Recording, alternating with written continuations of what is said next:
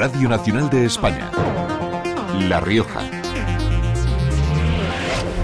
Buenos días. Activado en La Rioja el plan especial por inundaciones. Se ha puesto en marcha la fase de preemergencia ante la previsión de posibles crecidas como consecuencia de las intensas lluvias del inicio de la semana. El pantano de Mansilla, como precaución, ya está desembalsando agua para evitar las riadas. Ahora mismo está el 92% de su capacidad. Así que vamos a conocer la previsión del tiempo para las próximas horas. Aemed Lucepeda, buenos días. Buenos días. Situación meteorológica invernal este martes en La Rioja precipitaciones más frecuentes hacia el oeste de la comunidad. La cota de nieve oscilará entre los 700 y 1000 metros. Tendremos aviso amarillo por acumulaciones por encima de 1200 metros de más de 5 centímetros. Las rachas de viento serán intensas, pudiendo alcanzar los 80 kilómetros por hora. Viento del noroeste que intensificará la sensación de frío. Las temperaturas siguen bajando. Será el día más frío de la semana, con una máxima prevista de 7 grados en Arnedo y Santo Domingo de la Calzada, 8 grados en Logroño y en Aro, 9 en Calahorra. Es una información de la Agencia Estatal de Meteorología. Ahora mismo llueve, tenemos 4 grados en Aro y en Logroño y 5 en Calahorra. Conocemos también cómo se circula estos momentos por las carreteras riojanas. DGT, Patricia Arriaga. ¿Qué tal? Muy buenos días. Pues arranca esta jornada de martes y ya lo hace con tráfico en aumento en la red de carreteras de La Rioja. También muy pendientes de la nieve. A esta hora prohibido el paso a camiones y articulados en la Nacional 111 a su paso por San Andrés. Mucha precaución porque hay previsión de mal tiempo en esta jornada, nieve y sobre todo también viento. Ya saben, moderen la velocidad. Pues empezamos ya. Un saludo en el control técnico de Eduardo Arrillaga y al micrófono de Rebeca Benés.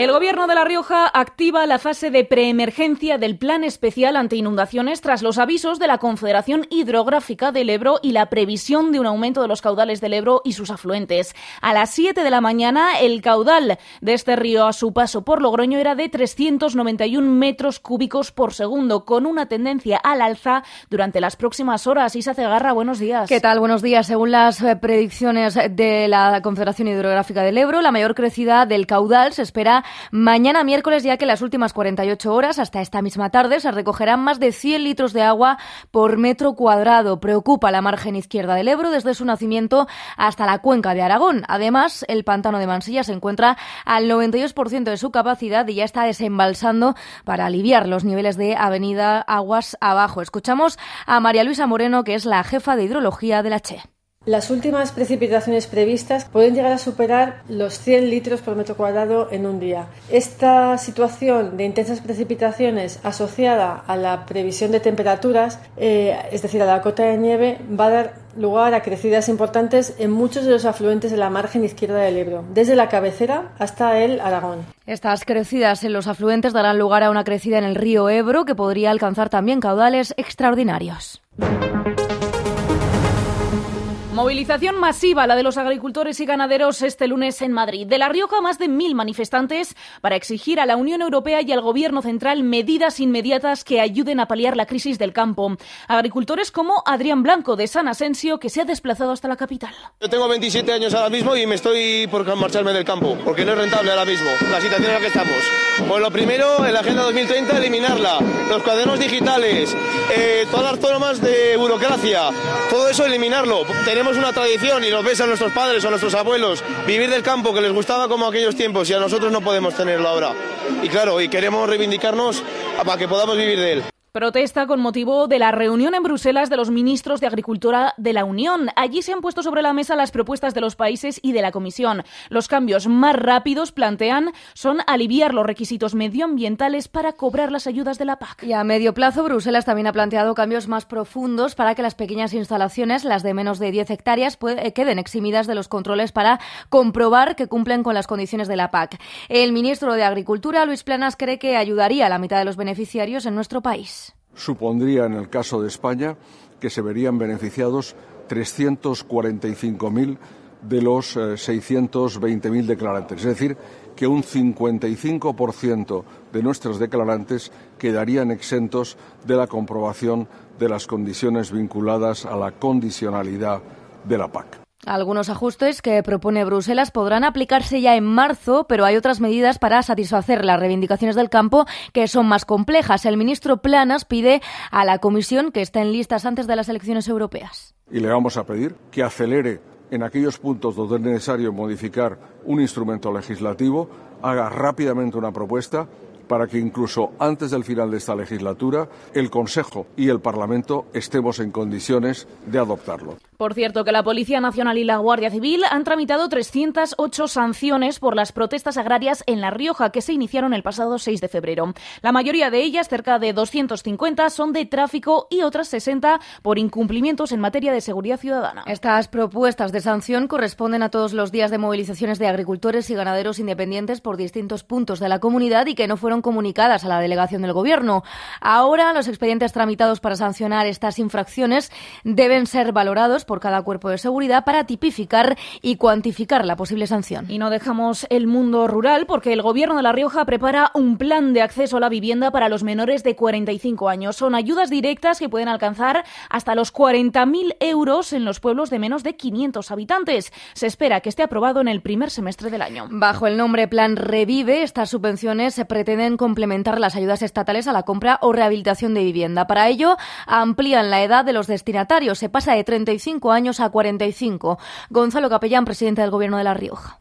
Hoy día, sabiendo el envejecimiento de la población en el medio rural de los pequeños municipios, creemos que cualquier persona o unidad familiar que con menos de 45 años quiere establecerse y decide quedarse en un municipio de La Rioja puede hacerlo porque también serán beneficiarios de estas ayudas. Además, las subvenciones estatales se limitan a viviendas que cuestan menos de 125.000 euros. Ahora este plan lo aumenta hasta los 180.000. Eh, lo que nos ha llegado en muchas ocasiones son realidades de jóvenes o personas que no pueden acceder a esas ayudas porque la vivienda disponible en su municipio superaba los 125.000 euros que marcaba el, el, plan estatal y por lo tanto lo hemos elevado a 180.000 euros. Y otra de las novedades es que también se incrementa la cuantía de las ayudas. Eso sí, la subvención percibida dependerá del número de habitantes que tenga el municipio en el que se adquiera o rehabilite el inmueble. Vamos a llevar estas ayudas hasta un máximo de 40.000 euros en todos los municipios menores de 500 habitantes, de hasta 30.000 euros en los municipios entre 500 y 2.000 y eh, los que están entre 2.000 y 5.000, 20.000 euros. Ayudas que habrá que solicitar antes de la compra o rehabilitación de las viviendas. El Ejecutivo Regional prevé que se pongan en marcha en el primer semestre del año. Radio Nacional de España. La Rioja. De cada 100 personas que viven en La Rioja, 22 están en riesgo de exclusión social. Son 5 puntos más que antes de la pandemia. Datos de la tasa AROPE que mide la pobreza relativa, es decir, el porcentaje de población con baja intensidad de empleo y carencia material severa. Una tasa que deja más cifras, como que 4 de cada 10 hogares riojanos tienen dificultades para llegar a fin de mes.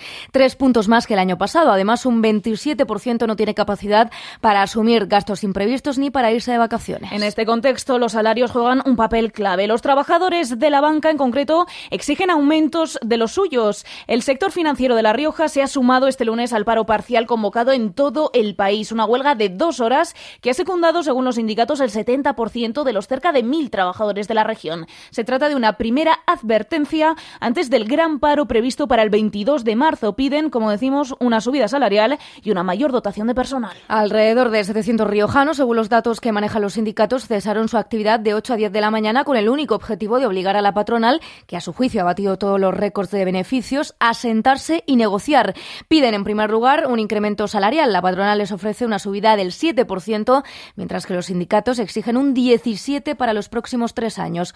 José Vicente Sáez, de Comisiones Obreras. Estamos en beneficios históricos ahora mismo, eh, repartos de dividendos a los accionistas también históricos y subidas de la cúpula directiva también histórica y no, no se está repercutiendo en las personas que realmente son los que han generado esos mismos beneficios. Y otra reivindicación, la contratación de más personal para dar un mejor servicio a sus clientes. María José Olarte, de UGT.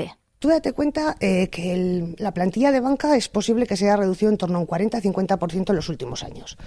Eh, no vamos a volver a decir que queremos recuperar ese 50%, pero oye, un 10, un 15% más podría aliviarnos por lo menos eh, la presión y podríamos atender a nuestros abuelos y, y a las personas que quieren ser atendidos en, en, oficina como se merecen. Bueno, pues este paro parcial ha sido solo un aviso. Si la patronal no da su brazo a torcer, los sindicatos han convocado una huelga de 24 horas el próximo 22 de marzo. 7 y 55 minutos de la mañana. Salud contará este año con una nueva central de esterilización con un presupuesto de 3 millones de euros. Por ella pasarán los instrumentos utilizados en las 30.000 intervenciones quirúrgicas que se hacen cada año. Jesús Álvarez es el gerente del SERIS. Es una central de esterilización que incorpora la última tecnología y que además, como beneficio colateral, las nuevas tecnologías, no en este hospital, en cualquier otro hospital, cada vez son eh, más eh, sostenibles en cuanto a la tecnología que utilizan y son más seguras para los trabajadores, dos hechos que también nos parecen de suma eh, importancia. Deportes en La Rioja.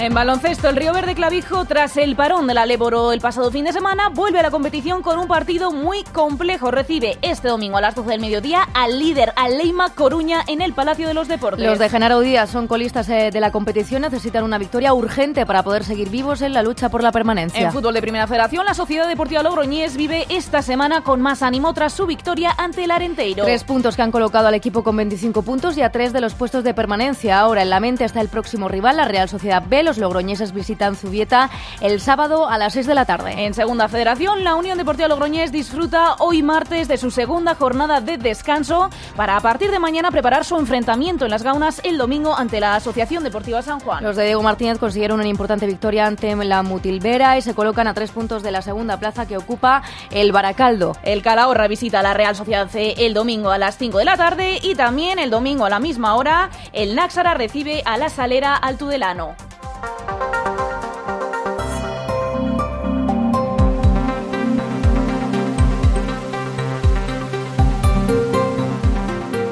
El proyecto Esenius 26003, una crítica al urbanismo convencional, es la propuesta ganadora para La calle a 10 años, la iniciativa para renovar la glorieta del Dr. Zubía de Logroño y su entorno dentro del Festival de Arquitectura y Diseño Concéntrico. Lo han presentado en Madrid y allí ha estado nuestro compañero Íñigo Picabea.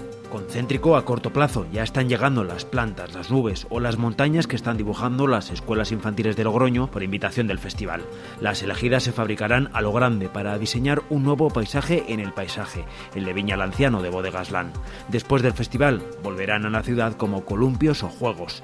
También se reutilizarán los textiles de instalaciones de estos 10 años, guardados por Concéntrico para que estudiantes de la SDIR y la diseñadora neerlandesa, Aleiber Sport, les den nueva vida ahora. Aleiber Sport estará pasado mañana en Logroño para impartir un taller y preparar el proyecto. Concéntrico a medio plazo, del 25 de abril al 1 de mayo. También desde Países Bajos, la casita que Willem de Ham instalará a los pies de Espartero. Javier Peña, director del festival. Lo que trabaja siempre es como cuestionando ¿no? las cosas que vemos en nuestro paisaje urbano diario. Y ojo a la cama elástica que el estudio italiano Sara Ricciardi instalará en la Plaza del Mercado. Concéntrico, a largo plazo. El concurso La calle a 10 años ya tiene ganador. Darian Repensará la glorieta del Dr. Zubía y su entorno, con tiempo, sin prisas electorales. El alcalde Conrado Escobar asegura que... Ese proyecto ganador va a formar parte, sí o sí, de la ciudad de Logroño concéntrico, más allá de concéntrico. Matalik Hassé, que vuelve a Logroño, y Maider López van a trabajar la arquitectura y el diseño en colegios y las lecciones se van a compartir el próximo curso con 15 centros fuera de La Rioja. Felicita. Es un viaje lejano, mano con mano, la felicidad. Bueno, pues hasta que llegue Concéntrico también tenemos otras citas culturales como las que hay para hoy. A las siete y media de la tarde, la Filmoteca Rafael Azcona proyecta Contraté un asesino a sueldo, dirigida por Aki Kaurisma. Es la playa la noche, ola de espuma que viene y que va. Es su piel bronceada bajo la almohada la felicidad. Y a las 8, nueva mesa redonda del ciclo Conversaciones con Mujeres de Ciencia en La Rioja. Contará con la presencia de varias investigadoras en genética y biología molecular. Será en la Casa de las Ciencias de Logroño. Es vivir el cariño como los niños, la felicidad es sentarme en tu coche y volar con la noche. Así despedimos las noticias de La Rioja, pero volvemos con más a las 9 menos cuarto en Radio 5. Les esperamos. Muy buenos días. canción que lleva en el aire un mensaje de amor. Tiene el sabor.